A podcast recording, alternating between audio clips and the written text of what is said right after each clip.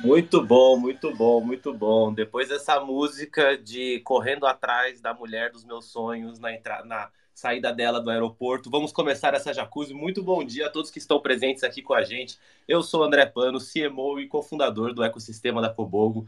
Lembrando que a Cobogo é esse incrível ecossistema de investimentos preparando os creators para a próxima geração da Creator Economy, onde cada vez mais a gente está vendo creators se vendo e se gerindo como empresas e estamos preparando eles para trilhar o end goal, o melhor caminho das startups, que é a captação de investimento para a escalabilidade dos seus negócios.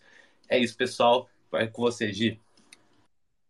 Boa, valeu, André. Bom dia para todo mundo. Terça-feira, aqui em Floripa, um tempinho gelado, céu cinza, bem estilo The Cranberries mesmo, que o Mike colocou aí.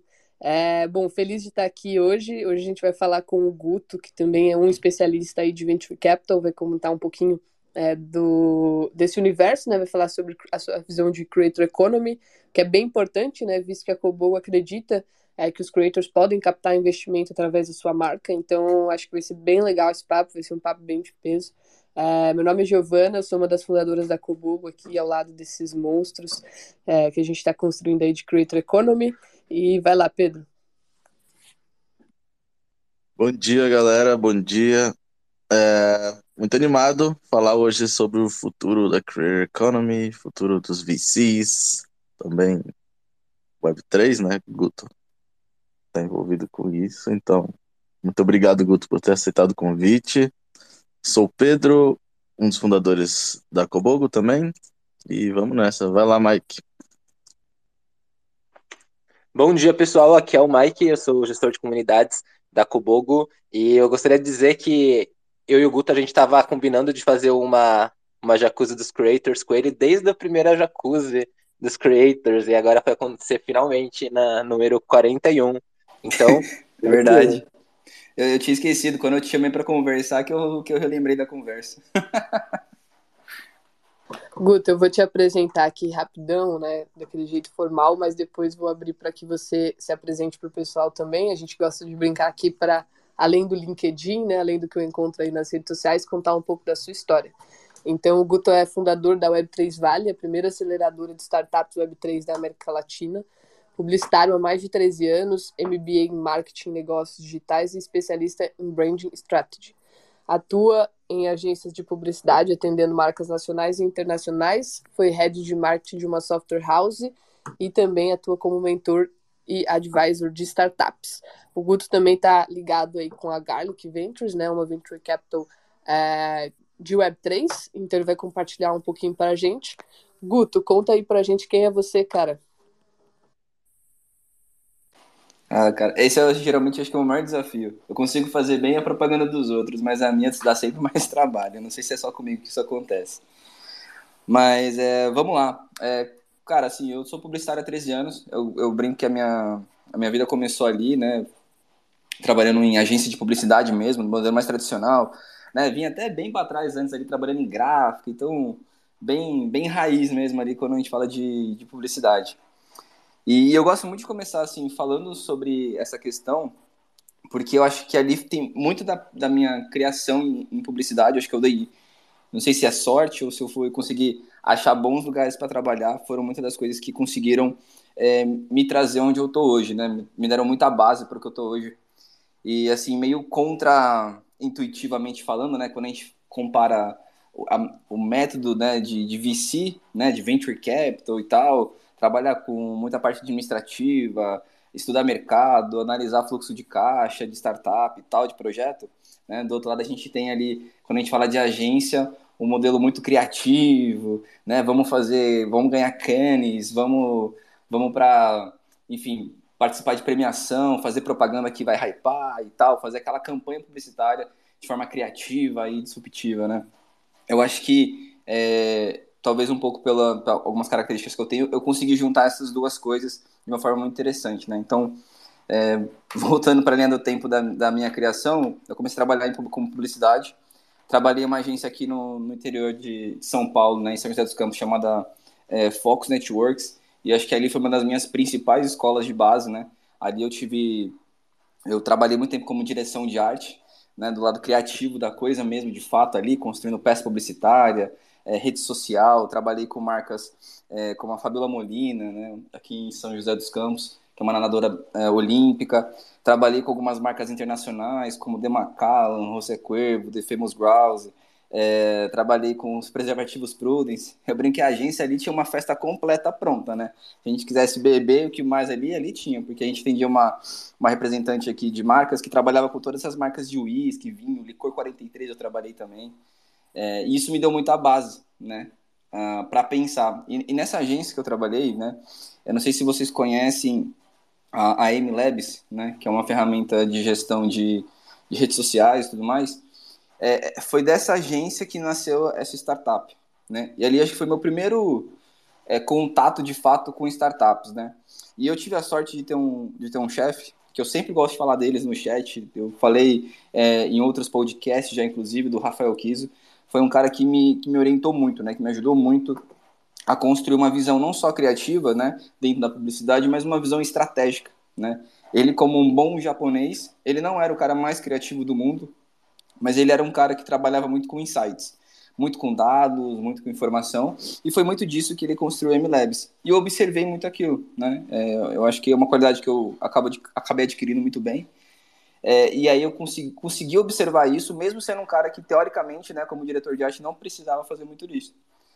E aí eu comecei a trabalhar muito dentro da própria agência, construindo o manual de marca, construindo como a marca ia se comunicar dentro da empresa. E aí isso começou a ativar muito um lado estratégico dentro da dentro de mim, assim, para operação de publicidade, não era só fazer uma coisa bonita, mas se transformou em algo objetivo, claro, baseado em dados. Então, esse é muito do começo da minha carreira. Depois dali, né, dessa agência, eu fui para uma segunda agência, mas ali nessa outra agência eu já não era como diretor de arte, mas eu era como, talvez, não tinha um cargo muito específico, quando a gente trabalha em agência que não é muito grande, a gente faz um pouco de tudo, né?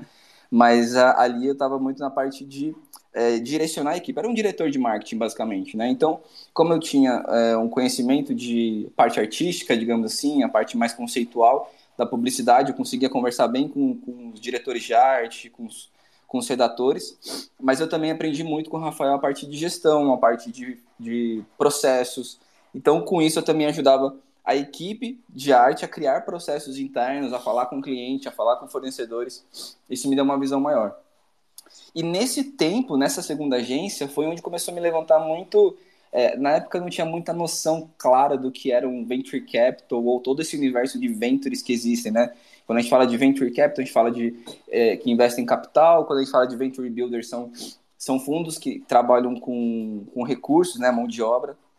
E aí ali eu tinha uma noção de que eu poderia ser uma venture builder nessa agência, né? Porque, pô, a gente tinha uma equipe de marketing, né? O, o meu chefe, que também chamava Gustavo, né? Ele tinha muito contato no mercado aqui de São José. Falei, cara, se a gente pegar alguns projetos menores, a gente pode pedir equity ao invés de pedir dinheiro para eles, né? E talvez isso pode ser interessante e tal.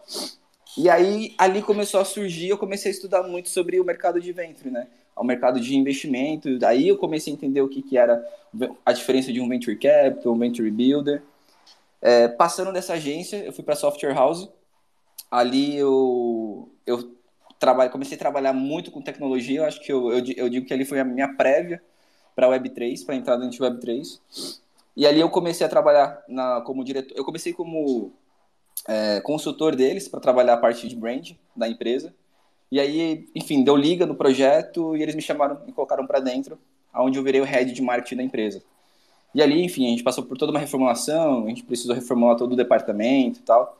E, e foi uma experiência muito bacana, né? Porque eu literalmente tive que resetar uh, a equipe, então isso fala, fala muito sobre gestão, e construir tudo do zero de novo. Contratar a galera, ensinar, criar processos do zero. Né? Era engraçado que toda entrevista de emprego eu falava assim, cara, a gente está numa uma mata aqui. Tem gente que vê de uma forma positiva, tem gente que vê de uma forma negativa. E aí eu falei, bom, essa mata é bom porque a gente constrói tudo do zero, do nosso jeito, da forma que a gente pensa. Eu tive muita liberdade, né, dos meus chefes, né, dessa época. E ali eles já tinham, já atendiam duas startups, né? Foi ali, acho que foi a minha primeira mentoria de startups. Por quê? Como eles eram uma empresa de tecnologia, basicamente eu conseguia, é, eu tinha que atender a agência, mas assim, a, a software house, na verdade, e eu tinha que atender essas startups também porque fazia parte meio que do escopo. Eu falei, cara, aqui, aí eu puxei aquela velha ideia que eu tinha na agência também, dá para a gente montar um modelo aqui de investir em mais projetos de startups, né? E ali também a gente começou uma segunda tentativa de construção de Venture Builder. Então foi mais uma experiência é, tentando construir um modelo. E aí eu acho que eu chego finalmente muito próximo da minha, da minha jornada, né? Eu já tinha feito MBA em Marketing, já estava, obviamente, né, finalizado a, a faculdade fazia muito tempo, alguns cursos paralelos. E aí foi onde eu conheci o meu sócio, Daniel Constantino, né? Ele já vinha de investimentos em Web3, ele é contador, né? Eu brinco que ele é contador de natureza, né? nasceu como contador ali, já tinha uma experiência atendendo startups na contabilidade. E, né, ele tanto é que ele é, ele é contador do João Kepler, foi contador da, da Natália Cury, de uma galerinha assim, dá aula na, na Finclass do Primo Rico, tem uma startup que ele é sócio do Primo Rico também. Então ele já estava vivenciando muito esse lado do investidor, né? Olhando o mercado ali num, num, olhar muito de investidor. E tinha três startups, né? Já projetadas.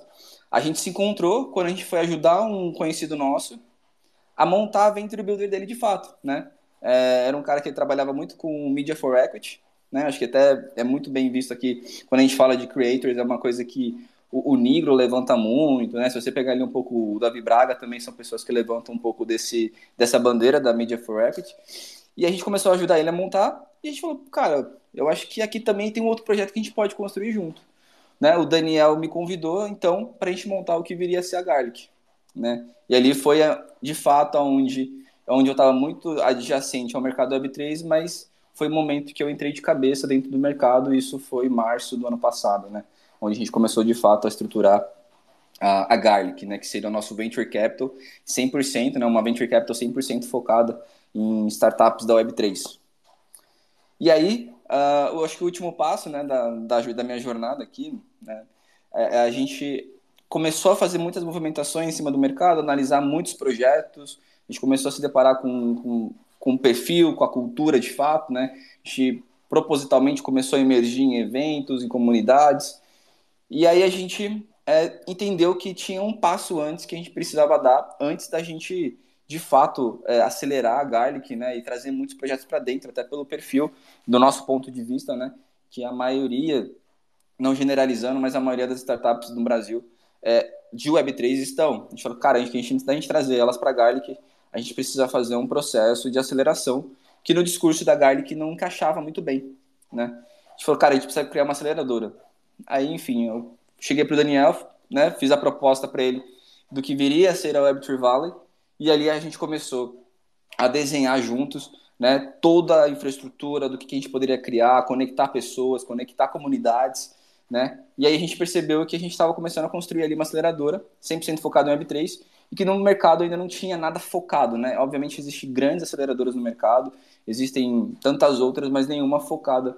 com Web3, né? Então a gente está se propondo ali a ser a, a primeira da América Latina, porque a gente não quer só trazer métodos, metodologias de aceleração, mas também ter uma linguagem, né? É, é conseguir conversar com a startup, é, com o influenciador, com o mercado de Web3 de igual para igual, né? Entendendo quando ele fala de tokenomics, quando ele fala de, de tokens, NFTs e tal. E como a gente também tem uma bagagem que vem muito de Web2, digamos assim, então a gente consegue fazer muito bem uma transição de conversa, né? Eu consigo chegar num, num investidor tradicional ou numa startup tradicional e ajudar ela a transitar para dentro da Web3 de uma forma um pouco mais sutil. Então acho que esse é um resumão hoje sobre um pouco da minha carreira. É, foi bem específico, não falei muito pessoal, mas estou aberto também a tirar algumas dúvidas. Show, Guto, perfeito. Eu acho que um, um pouco né, da sua história aí dá para entender que você tem bastante bagagem, tanto em marketing é, e nesses últimos dois anos, especialmente com o Venture Capital e Venture Builder, né? E eu acho que dá para a gente explorar um pouco um misto dessas duas coisas. É, hoje a Cobogo, e você foi comentando né, um pouco do que vocês estão criando com o Web3, é muito do que a gente está fazendo também com o Creator Economy, né? Então vocês estão se tornando essa rede, esse ecossistema especialista para empresas de Web3 conseguirem se acelerar, conseguirem é, dar um up, né, tanto na parte de capacitação quanto na parte de conseguir investimento para colocar a sua ideia no, fora do papel, né, executar essas ideias. E eu acho que realmente é um mercado que nasceu agora, né, Web3 tem muita coisa para acontecer e é muito acelerado. Então, acho que precisa ter, de certa forma, esse ponto de venture builder, principalmente aqui no Brasil, para as startups que estão é, nascendo agora. E quando eu falo que é muito análogo com o que a gente está construindo, é porque a gente também, né? A gente acredita tanto nesse modelo de criadores construindo as suas marcas, criando é, os seus negócios, criando suas próprias startups, é, e para isso tendo que captar investimento com é, investidor que está interessado em surfar dessa nova onda, que a gente sabe que os influenciadores são os maiores canais de aquisição hoje. Então, é um mercado totalmente novo, é um, uma coisa que começou a se olhar para isso nos últimos três anos. E agora está expandindo, e agora está começando a pegar fogo, né? Está começando a todo mundo se interessar por esse modelo. Então, o que a gente criou aqui em Cobogo, né, é, é o mesmo nome, mas que eu digo o mesmo nome para diferentes frentes, mas é o que a gente acredita também. Então, essa parte de ter um, uma parte de capacitação, aceleração. A gente está rodando agora o desafio da Cobogo, né, em que foi muito interessante é, o engajamento. A gente passou de 350 pessoas se cadastrando é, para o desafio da Cobogo, então mostra que realmente. Que legal, hein? Bem expressivo é, foi, esse número. Foi, cara, foi maior que. Foi mais do que 50% da nossa comunidade hoje. Então mostra que a comunidade de fato está muito engajada. O, o engajamento pra... de 50% é o sonho de qualquer campanha de marketing. É, não, é, é, nem existe, né? É, é, muito, é, muito, é muito fora da curva mesmo, assim, é muito, muito outlier. E a gente está muito feliz com isso, porque mostra que realmente os creators né, estão se vendo como empresários, estão se vendo como empreendedores, é, e começaram a olhar para essa parte de construção mesmo, de marca. Uhum. Opa, não vou ficar só dependendo da minha é, publicidade. Até um ponto bem interessante, eu queria ouvir a sua opinião é, hoje de, de duas coisas, né, em relação tanto à Creator Economy, como você enxerga isso com essa experiência de marketing, e o que, que vocês estão olhando é, sobre Creator Economy, mesmo que em Web3, é, o que, que vocês estão olhando que está sendo que está se desenvolvendo e o que vocês é, gostam de olhar para isso, né? Legal. É, como como eu trabalhei muito tempo em, em, agência, né, eu gosto de falar assim, que a minha experiência de marketing me levou muito à construção de negócio que eu tenho hoje, né? Então, quando eu olho para para marketing, eu não vejo, né, quando eu vejo, falo publicidade, ah, fui publicitário, trabalhei em agência, por mais que eu tenha um viés ali, quem, quem pega as minhas apresentações, até meu, meu sócio fala assim, ele cria a apresentação e ele manda para dar uma, uma arrumadinha, né? Porque meu passado me condena como diretor de arte, né? Então minha apresentação sempre sai um pouquinho mais arrumadinha, né? É, eu consigo olhar muito para uma questão de negócio também, né? Então, ah, eu não vou só mudar um nome ou dar um nome para um projeto ou mudar o um nome para um produto pensando de forma criativa. Tem um lado criativo, mas também tem um lado do negócio. Será que as pessoas vão entender? Será que se a forma como eu estou colocando isso vai vender o produto ou não vai? Vai ter dificuldade de venda? Então tem esse, tem esse viés. E como creator, eu assim, na, em agência, eu sempre vi muito esse contato, né? Que contratar influenciadores, é, encontrar ali a, a persona certa, né, o influenciador certo para comunicar a mensagem certa e também como isso pode ser positivo ou negativo para a marca dependendo de como o creator atua, né? Então assim, o que eu, o que eu acho que no meu ponto de vista, né, os criadores surgiram ali, né, com, com a internet, com, com as redes sociais, né, é, e eu acho que não tão cedo essa é uma economia que vai, que vai cair. Porque eu acho que a gente sempre vai atualizar, sempre a gente vai ter uma informação nova, sempre vai ter uma tecnologia nova para a gente divulgar. E, e, eu acho que nesse sentido, né, tanto na parte educacional, os creators são importantes, quanto na forma de você expandir um projeto, né? Quando a gente fala que a gente precisa ter, por exemplo, pega uma empresa, né, uma startup nova, que está com uma tecnologia muito interessante, um projeto sólido, um projeto bacana, é, se aquela aquele projeto não consegue, digamos assim, massificar, não consegue chegar numa grande audiência, a, o projeto pode ser o melhor que for, ele vai morrer na praia. E um grande recurso, no meu ponto de vista, né, para as startups, é justamente essa conexão com os creators, né, com quem está de fato ali é, no dia a dia, né, no, é, conversando com, a, com o público. É, e quando a gente fala especificamente Web3, a gente precisa levantar é, essas pessoas que estejam falando de forma séria com com, com a sociedade, digamos assim, né? Então eu acho que uh, existe uma necessidade dos creators estar engajados. Eu acho que assim como as startups também, uh, elas precisam aprender muitas vezes a se comunicar, dar um passo atrás na comunicação técnica, né? Eu acho que muitas startups hoje são fundadas por, por devs, né? Por, pelo pessoal mais tecnológico, digamos assim. Geralmente esse perfil tem uma, tem uma necessidade maior de é uma dificuldade maior, quer dizer, de traduzir o que eles estão pensando, né? É, geralmente é muito técnico a, a, linguagem deles, porque é como eles aprenderam, né? como eles começaram os projetos, né? Muitos projetos de, de Web3 nascem em tecnologia e é preciso que tenha uma tradução, né? Como como creators, eu acho que essa é uma excelente função, né? Para se tratar. E, da mesma forma, entender como comunicar a sua mensagem, mesmo que não, acho que como creators, assim, a gente, tá, a gente sempre fala muito hoje, até me corrija se eu estiver falando besteira, mas a galera é um pouco mais artística aqui, né? Tem mais a ver com o lado é, de criação, de arte, visual ou audiovisual. E, e muitas vezes, para a gente conseguir a, alavancar no mercado, é importante que a gente também pense num formato um pouco mais é, administrativo, mais chato, né? Digamos assim. Eu acho que quando você pede para um cara criativo mexer com números e mexer com rotinas, eu acho que é quase um, um tiro no pé, quase um sufoco, né? Para eles. Não sei como é que você vê isso, Gi. Cara, só complementando aqui, Guto, a... eu acho assim, a minha opinião sobre quando você coloca um artista para ver números é você colocar um elefante para subir uma árvore, sabe? Não é, não é no é. sentido pejorativo, assim, mas é que eu acredito muito que cada, cada pessoa tem aptidões únicas. Uhum. Quando ela explora isso é muito bom, né, Guto? É, que as pessoas, elas muitas vezes estão muito preocupadas em nivelar os seus pontos fracos, né? Em vez de focar nos seus pontos fortes. Às vezes, tudo que você precisa é, meu, tá bom, se eu não sou bom nisso, eu vou focar no que eu sou muito bom e vou longe nisso e vou ter outras pessoas que vão complementar o que eu não gosto, e que eu não sou Exato. bom, né? Não, exatamente, André. Eu acho que esse é um ponto perfeito. É, e as startups nossas passam por, por isso também. É, eu, quando eu falo que quando uma startup tem um, um, cara de tech começando o projeto, isso não é algo pejorativo. Né? Isso é bom, porque o projeto provavelmente vai avançar muito mais rápido, que a maioria dos problemas das startups tradicionais é ter um bom CTO. Mas é, é meio que trazer à consciência é, aquilo que talvez seja um, um, gap seu, e tá tudo certo, né? Você não tem que focar naquilo que você não sabe, que não é a sua especialidade, digamos assim.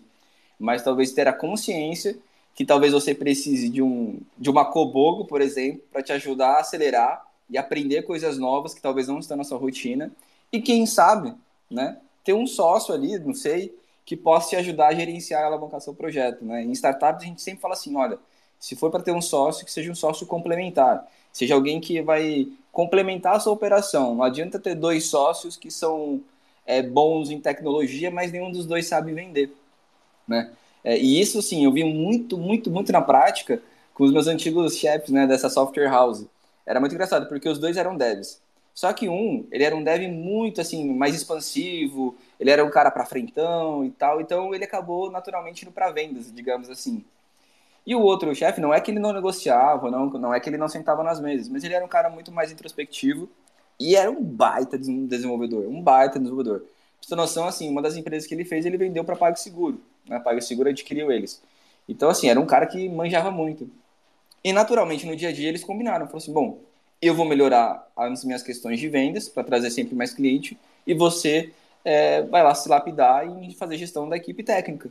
E funcionou muito bem. E, assim, né, pelo pouco que eu tenho acompanhado do projeto deles ainda, é algo que tem funcionado muito bem. É, isso Legal. É... A gente percebe que está nesse momento perfeito, porque ah, os artistas veem números assim, se fosse algo muito assustador. A gente vê esses outliers, por exemplo, o Mr. Beast, o cara vive ali o YouTube e o cara consegue imaginar e se planejar ao longo prazo como, como uma startup de fato, sendo muito novo, né? Existem esses outliers, existem criadores é, que estão envolvidos ali com o processo de criação mesmo, super artísticos, mas também tem o viés ali de negócio ou são muito bons em fazer negócios e, Uhum. e esses, esses caras, é, é, as criadores que têm esse, esse poder, eles estão realmente crescendo muito rápido e, e, e alguns deles estão até levantando capital. Então, baseado nisso que a gente percebeu que pô, o problema é só a maturação, né? Esse conhecimento chegar até o, o, o criador e, e, o criador médio chegar no mesmo nível que é, o, o fundador de startup médio, né? Porque esse processo também para o mundo das startups demorou, né? É, esse processo de venture builder, onde o conhecimento disseminado é, do estado atual, assim, da, do mundo das startups, ele não começou do dia para a noite, ele Ah, passou com certeza. agora 20 anos. E a gente Uhum. está levando isso para o mundo dos criadores, porque ainda não existe isso, né? E a gente percebe que uma, pequena, uma, uma profissionalização marginal já causa um impacto gigantesco no mundo dos criadores. A maioria dos criadores, eles não não estão é, familiarizados com o que acontece no mundo das startups, que realmente faz uma startup ali sobreviver, é, pivotar sempre e realmente crescer, florescer. Então, a gente, a gente trazendo isso para o mundo do- dos creators, a gente tem certeza que vai, vai mudar muita coisa, né? Então, a gente já está Uhum. esse, esse a gente tem muita é, vontade de ver o que, que vai acontecer. Tá? Já nesse primeiro desafio Kobogo, a gente tem certeza que muita gente ali vai ser impactada com tudo que a gente fez é, e todos os conhecimentos que agregamos ali no para o primeiro desafio, que vai ser bem denso, então estou bem animado para ver o que, que vai acontecer. Não, cara, e eu acho que assim, é exatamente uma mudança de mentalidade, assim como as startups, a gente passa com as startups aqui, é, a gente vê assim, quem dá, quem dá certo e quem não dá, não é só quem tem um bom projeto, né? E aí fazendo, eu acho que eu vou falar um pouco de startups, que é onde eu me defendo melhor aqui, é, eu acho que vai dar para fazer um comparativo com o mundo dos creators, né? Quando a gente fala de startup, muitos projetos não dão certo, não é porque o projeto é ruim, mas muitos dão errado porque o, o founder não está preparado para as mudanças que ele precisa fazer no próprio projeto. É, existe um negócio que a gente fala sempre assim, que o, o que para mim é mais bonito de ouvir em qualquer projeto de startup é quando o cara vira no final de toda a apresentação e fala assim, qual que é o seu objetivo no final? Ele falou, cara, meu objetivo final é vender meu negócio para Nike, vender meu negócio para, sei lá, para Nestlé, vender meu negócio ou fazer um M&A. Porque isso mostra um desapego, né? É, e talvez falar isso para clientes pode ser até bem confrontador, mas até porque eu falo de experiência própria como dire- ex- ex-diretor de arte, né?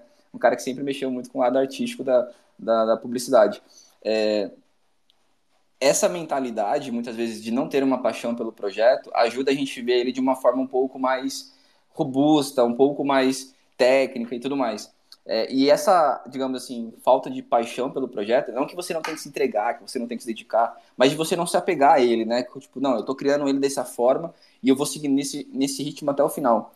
Ter essa mentalidade de, cara, eu posso é, ter que mudar, como a gente fala muito em startup, né? Pivotar o projeto, é, talvez para uma outra estratégia, talvez não é mudar o projeto, mas mudar a estratégia de divulgação, de posicionamento, é, ajuda você a manter a longevidade do produto, né? a longevidade da sua, da sua ideia, da sua arte, das startups, a longevidade do seu projeto em si.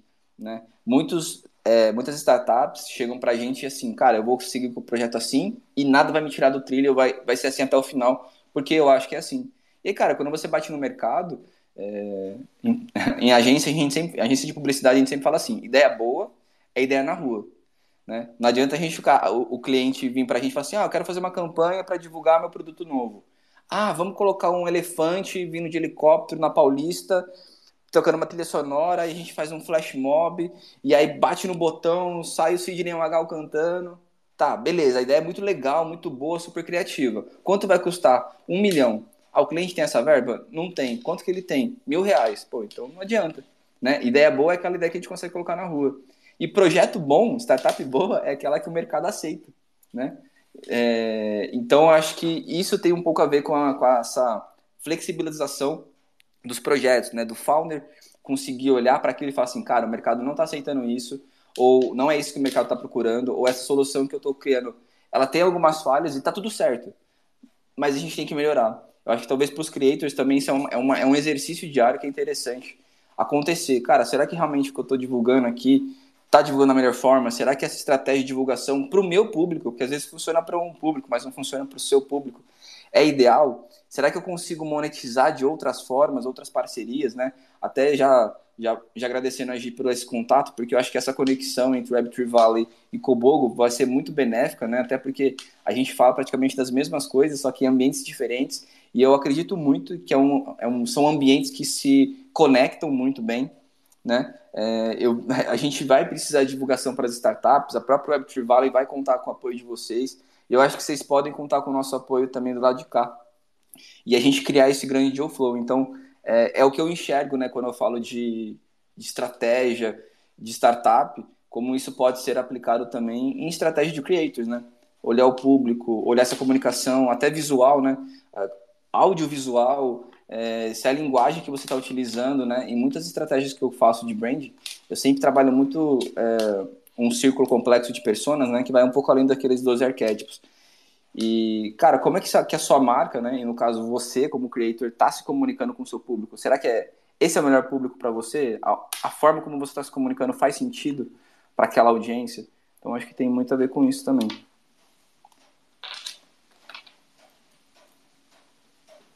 Boa, Guto. Isso que você trouxe é muito legal, né? Quando a gente fala de, principalmente, esse posicionamento do influencer marketing, né? Quando a gente vai olhar para esse posicionamento que os creators trazem é, de canal de aquisição mesmo para as marcas que querem fechar alguma coisa ali com eles. Essa nova tendência, que é o que a gente se posiciona, né? Que até foi um ponto que você trouxe, né? O, o founder né, de uma startup ele tem que estar tá muito é, tem que estar muito antenado assim do que está acontecendo é, do produto e mercado naquele momento que ele colocou para rodar. Então tem que entender essa aceitação. Mas quando a gente vai para estudar cases de creators que criaram marcas, muitas vezes é porque ele já sabe essa aceitação, né? Então ele já rodou algumas campanhas de marketing. Vou dar um, um bom exemplo disso e que a gente sempre traz aqui é a própria Boca Rosa, né? A Boca Rosa ela uhum. tinha um blog de maquiagem em que ela queria e dava dicas é, de marcas de maquiagem para as pessoas que acompanhavam ela no blog, porque ela não aguentava mais as pessoas virem é, reclamar de que usou tal maquiagem e deu errado é, o tutorial que ela fazia. Então ela começou a indicar marcas de maquiagem, naquela época ela nem ganhava, porque era, era as que ela usava na própria maquiagem dela, que ela falava, oh, pessoal, tô usando essa daqui porque essa daqui é boa, então se vocês querem é. que fique igual a minha, comprem dessa marca opa, ali foi o primeiro sinal é, de que inverteu um pouco a lógica. Ela sabia exatamente as pessoas é, confiavam no que ela estava falando.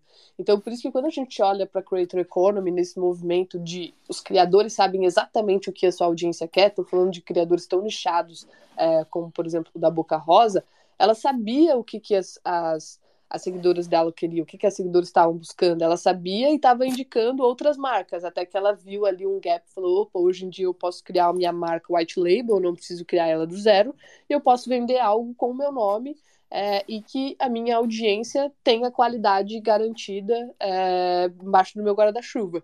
Então, esse movimento é muito claro, é um, um, passo que o founder normal de uma startup quebra a cabeça, enquanto o creator já sabe exatamente é, conversar com a sua audiência o que, que ele está buscando. Uhum. E aí, você, como é, um venture capital hoje, né, que está ali olhando as startups muito de Web3, mas tem essa experiência de marketing, o que, que vocês estão olhando para a creator economy, assim, que vale a pena é, vocês que vocês estão acompanhando que vale a pena investir, né, que vocês têm acompanhado, ou até mesmo movimentos que vocês acham que estão interessantes para esse momento, é, que podem englobar o Web3 também, mas relacionado assim a creators. Vamos lá. É, a gente tem olhado muito assim, assim para a gente como startup, né? A gente não tem um olhar tanto diretamente para o creator, né? A gente olha muito para a economia geral, né? É, eu acredito que os creators ali, eles vão ser uma, uma ponte muito forte para esses novos projetos. É, o, o, Rafa, né, que eu comentei mais cedo, o Rafael Kiso da, da, da Labs, ele é um cara que, que tem muita bagagem para falar sobre isso. Eu sempre acompanho muito ele, é um cara que eu acompanho bastante, ele fala muito sobre redes sociais.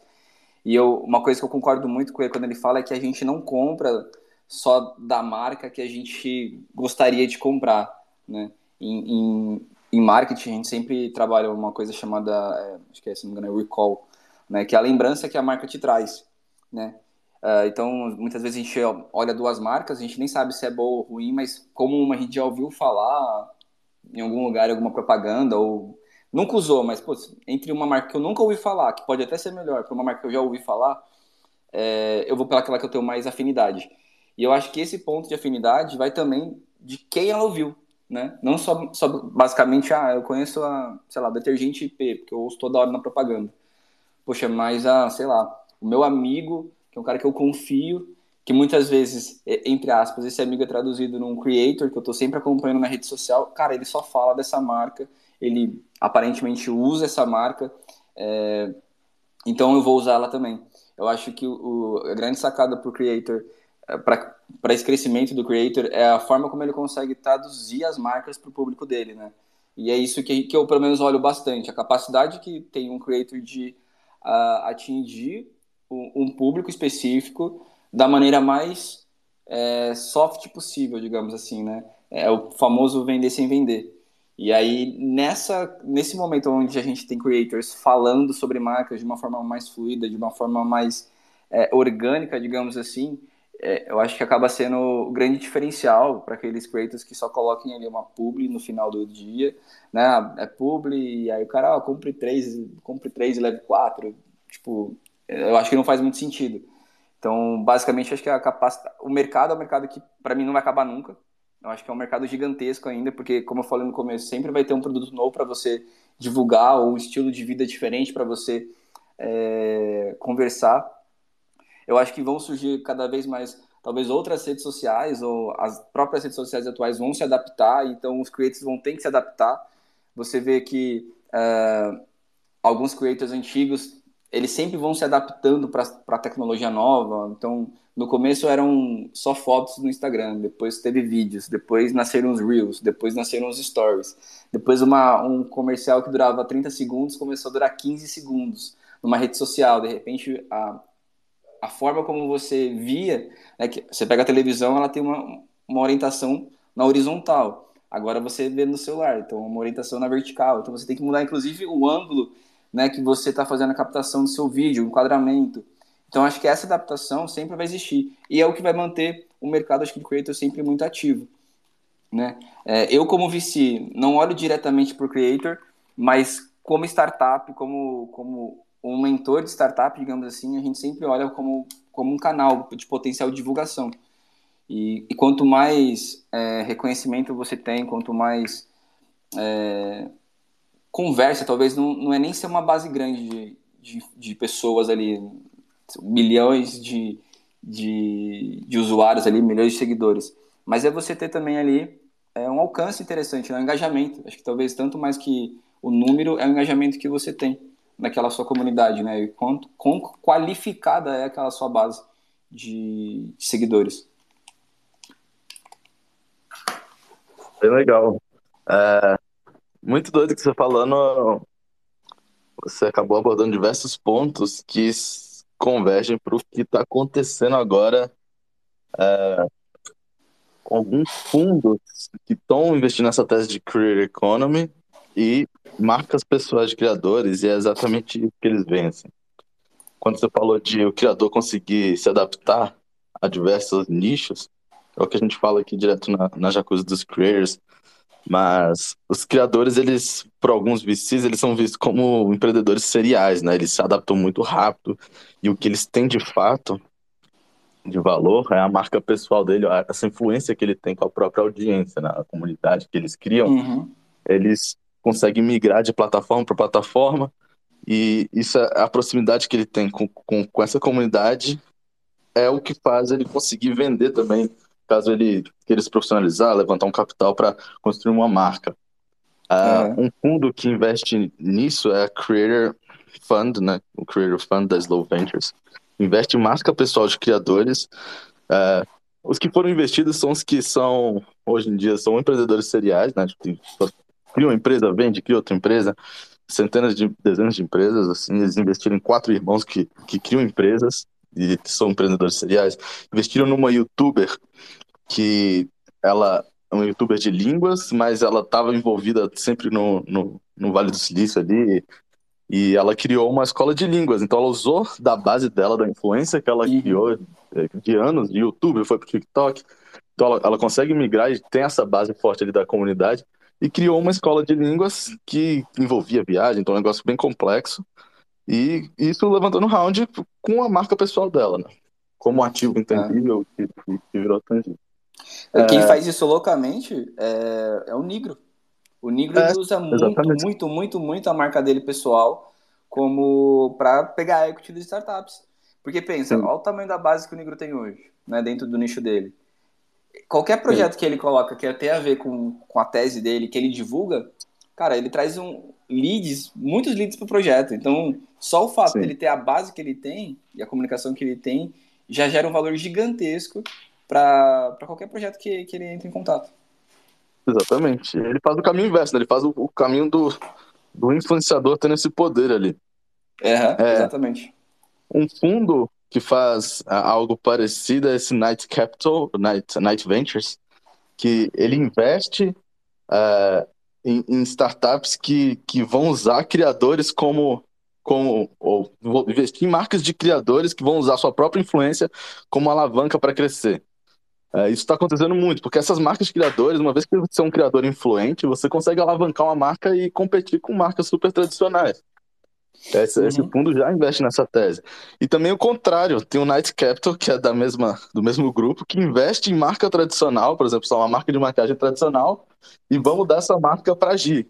Aí a Gi vai falar de maquiagem, imagina se a Gi fosse uma, uma criadora de maquiagem, e isso alavanca a venda lá em 10 vezes. Assim. Então, é, esse é um movimento que está acontecendo e batendo nessa tese de diversas formas. assim. Inclusive, esse fundo ele, os LPs do fundo, ou seja, as pessoas que aportam dinheiro lá uhum. no fundo, para quem não tá, quem não entende ele, aqui da comunidade, são as pessoas que colocam dinheiro no fundo para esse, esse fundo gerir e investir nas empresas. Eles são criadores influentes, né? Então, a premissa é: vamos investir em startups de tecnologia, em um desses fundos deles, que não tem nada a ver com Career Economy, mas nós, os gestores, somos pessoas influentes que vão alavancar uhum. sua empresa, entendeu? Então, como se fosse um smart money usando é, a própria influência como, como ativo ali. Então, Não, é... esses são movimentos bem legais que estão acontecendo assim, no mundo das VCs. É, exatamente. E até assim, para quem é creator aqui, está um pouco mais alavancado em seguidores ou está olhando para esse mercado de, de, de media for equity, cara, isso pode ser um grande, como é, um grande approach com, com startups ou até mesmo com fundos, né? É, porque assim, ó, vou falando um pouco de venture capital, né? Tá sendo um pouco talvez mais específico. Quando a gente fala de venture capital, né, é literalmente são fundos, são, são pessoas que estão analisando projetos e todo fundo, né, que analisa esse projeto para colocar um dinheiro, digamos assim, o objetivo dele ao colocar dinheiro é alavancar, né? É bom, legal, com 100 reais eu consigo chegar com o meu carro até a esquina. Se eu colocar mil reais de gasolina, eu vou, eu vou até onde? Eu vou muito mais longe. Então, basicamente, é essa a analogia que a gente faz quando fala de uma startup, né? Se eu injetar ali é, 100 mil na startup, o, o, que a gente chama de, de cash burn, né? Quanto de caixa, né? Quanto de dinheiro ela vai queimar para conseguir atingir seu próximo estágio? Finalizar um produto, é, aumentar, sei lá, seu time, fazer mais marketing, mais campanhas e tal. Se eu colocar um milhão, né? Pô, um milhão, talvez eu consiga antecipar o que eu vou conseguir só em cinco anos para três anos. Então, as startups, os fundos, olham essa é a mentalidade, mentalidade dele quando eles pensam, vou colocar dinheiro na startup, né?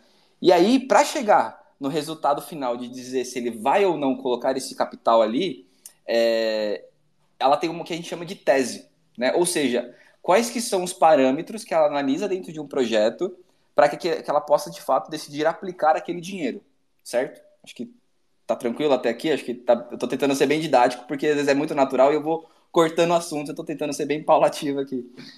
Então, é, quando você quando, quando você entende que o fundo tem essas, teses, essas características, cada fundo tem uma tese diferente. Cada, cada fundo ali tem uma mentalidade para olhar para um projeto. Alguns fundos olham só para fintechs, outros olham só para martechs, né? outros estão olhando para creative economy e tudo mais. Aí vai descendo a lupa. Qual que é o estágio que aquele projeto tá. Ah, ele é um projeto em early stage, que a gente chama, ou seja, tá bem no comecinho, o cara acabou de ter ideia. Não, esse aqui é um projeto que o cara já teve ideia, só que ele tá criou o produto e está tentando validar no mercado, ver se o mercado vai aceitar aquele produto ou não. Ah, não, esse cara já passou, está numa outra fase. Ele não está mais tentando validar, ele já está vendendo e ele precisa escalar. Então, isso também é uma coisa que ele olha. E muito do que eu entendo de um, uma carta na manga que, que os creators podem ter é justamente mostrar essa possibilidade de alavancar projetos. Falar assim, cara, se seu projeto estiver comigo, é, eu consigo fazer ele alcançar muito mais pessoas dentro do seu nicho do que se você tentar fazer isso sozinho. Se você tentar fazer isso sozinho, você vai ter que ganhar, gastar com, com marketing, vai ter que gastar com, com posts, vai ter que patrocinar posts, vai ter que fazer gastar dinheiro com design, gastar dinheiro com redator, vai ter que gastar dinheiro com agência de publicidade. Mas talvez eu tenha aqui uma alavanca que pode fazer o seu projeto, em vez de demorar um ano para atingir esse patamar de reconhecimento de marca, comigo, dentro da sua audiência específica, ele vai demorar três meses, cinco meses, seis meses.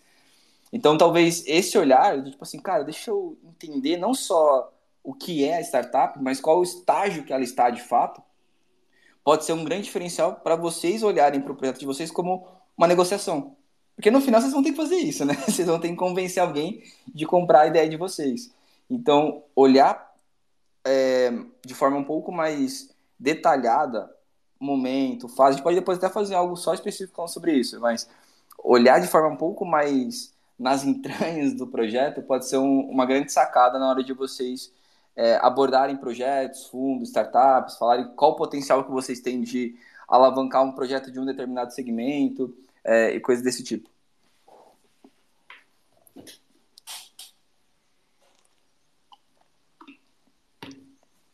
Bem legal, exatamente isso que a gente acredita e a gente vai além, né? Que o criador, que é um especialista em determinado nicho, ele pode criar a própria empresa, ou então, partindo da própria marca pessoal, criar um produto que, que seja escalável e alavancável de uma maneira que, que um, uma empresa tradicional não conseguiria sem custos altíssimos, né? É, uhum. Usando da própria base ou da própria influência que tem para crescer um determinado produto. E acho que esse é o caminho do, do futuro, do futuro da Creator Economy, isso, da profissionalização, ele vai acabar convergindo nos creators, virando marcas e marcas de, com produtos é, que competem com marcas tradicionais. Assim. É, é bem isso, assim, é, até eu tava dando uma olhada aqui nas pessoas que estão ouvindo, eu não tinha visto, porque tá no finalzinho, mas o Daniel tá na conversa aqui, o Daniel Constantino. E, e ele tem uma experiência, não sei se, se ele quer falar alguma coisa, mas é, ele tem uma experiência. A experiência dele com o Igor é, é bem legal, porque foi muito nessa linha, né? Por mais que, acho que ele, quando eles fizeram investimento na empresa, na startup, que ele também tem que chamar Lion Tech, foi, teve algum, acho que, se não me engano, um investimento financeiro da própria Bossa Nova, mas obviamente muito do projeto é baseado naquela comunicação, né? Tanto é que é muito engraçado. Vocês podem procurar lá, é Lion Tech, né? Primo. Tem um, tem um quadro que o primo estava fazendo que era justamente de. É, era um quadro de. Tipo, tipo um Shark Tank, né? Então, basicamente, ele estava usando o próprio canal dele para divulgar aquela, aquela, aquele quadro. E, e aí a, a thumb do, do canal é assim: é Negro discute com empreendedor. Né? E tá lá a foto do meu sócio, do Negro lá, e tá aquela, aquela cara meio tipo de discussão. Aí você começa a assistir o vídeo, não tem nada de discussão. não teve nada, foi só uma chamada ali um, meio que um black hat ali, então uma chamada meio falsa. Mas que, poxa, foi legal, porque no final do dia, só aquela chamada, aquela visibilidade que o canal do Negro deu ali, fazendo aquela dinâmica, aquele abre aspas Shark Tank e tudo mais, é, trouxe muito leads para Lion Tech, trouxe uma, uma aceleração que talvez se, se a empresa fosse fazer sozinha por si só, ela não teria com tanta é, com num período de curto, num período de tempo tão curto entendeu? Então, é, isso é muito bacana. Muito legal, a gente tem que começar a abusar dos clickbaits aqui para Jacuzzi também. tipo isso. É, eu acho que o mais importante de tudo que a gente está falando, não de tudo, né? Mas assim, um ponto importante é que é esse jeito creator de pensar, né? E as grandes empresas, a gente vê que elas tentam pensar dessa forma, mas existe uma dificuldade é, das grandes empresas de controlar toda essa narrativa, né? Como que eu vou conseguir ter uma abordagem super ousada, diferente de outras empresas que estão concorrendo comigo, porque elas são muito é, politicamente corretas, elas são muito institucionais. Como que eu vou me comportar mais como um creator, né? E a startup, ela tem essa liberdade maior, né, Guto, de se posicionar de uma forma, tanto no negócio dela ser disruptivo, quanto a comunicação dela ser disruptiva. Eu acho que o creator uhum. tem muito disso, né? Ele tem essa liberdade de, cara, se eu quiser fazer uma brincadeira maluca aqui para divulgar o produto em vez de explicar os atributos dele, eu vou fazer, né? E a grande empresa normalmente ela tem mais receio, ela é mais conservadora, são mais é, fases de decisão, uhum. uma coisa ir para o ar, é outro outro game, né?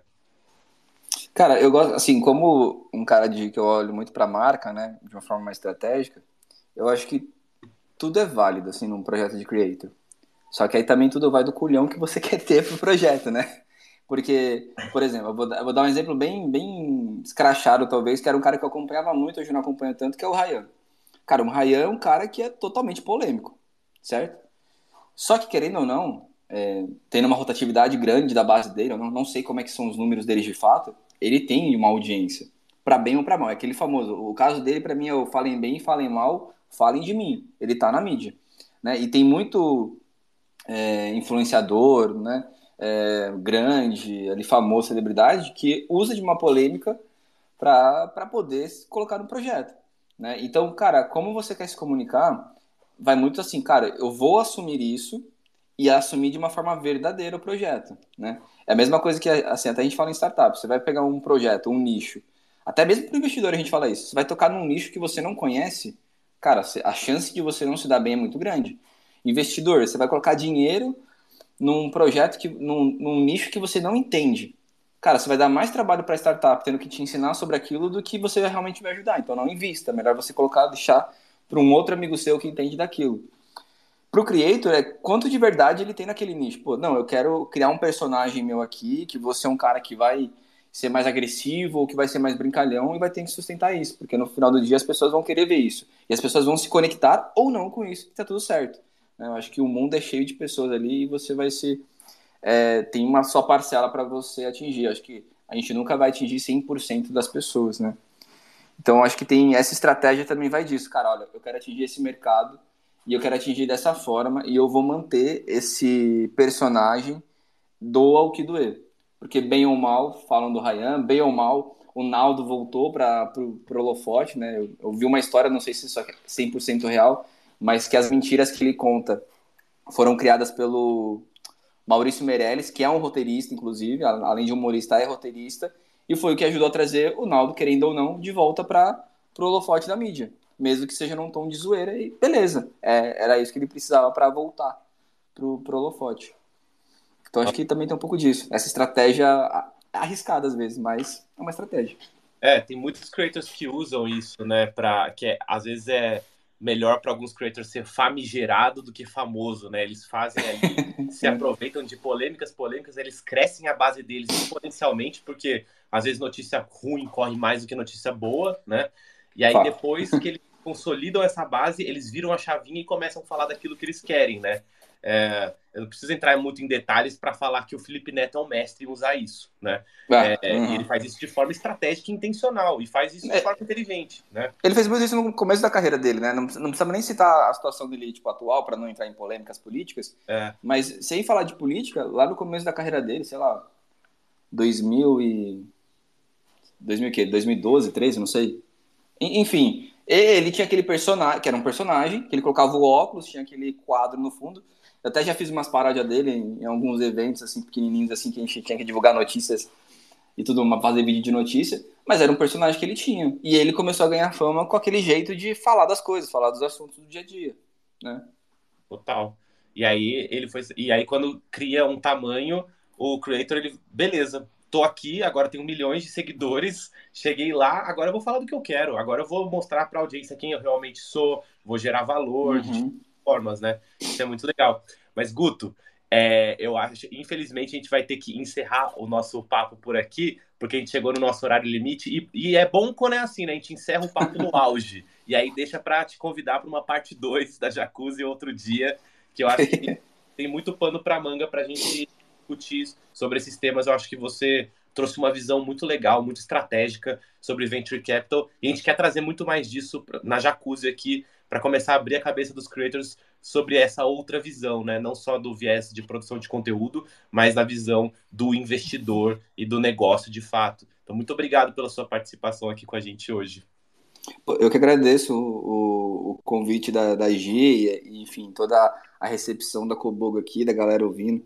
Tem até uns amigos aqui que não são nada a ver com a Web3, mas estão aqui alguns amigos e isso é bem legal. É... Então, assim, obrigado de verdade.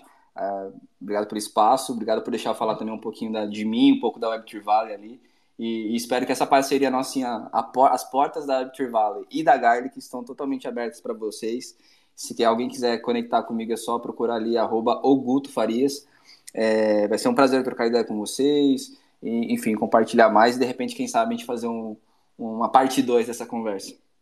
Perfeito, Guto, perfeito. Eu já ia falar para você deixar aqui onde o pessoal te pode seguir, então é arroba Farias, né? Isso. Na maioria das redes sociais é essa. Instagram, LinkedIn, é, acho que até aqui também no, no Twitter é, é esse. Legal, perfeito, perfeito. Lembrando, pessoal, que é, a gente tem a nossa comunidade no WhatsApp e no Discord, e é muito legal. Quem está aqui ouvindo e quer participar, é, da nossa comunidade vale muito a pena, porque sempre que a gente está aqui na Jacuzzi, é, o pessoal está comentando o que está rolando na, no papo e tra trazendo outras ideias ali na comunidade. Então não deixem de participar da comunidade da Cobogo no WhatsApp e no Discord. E é isso, pessoal. Uh, muito obrigado a todo mundo que estava aqui com a gente hoje e um bom dia a todos. Obrigado mesmo, Guto. Valeu, pessoal. Obrigadão. abraço.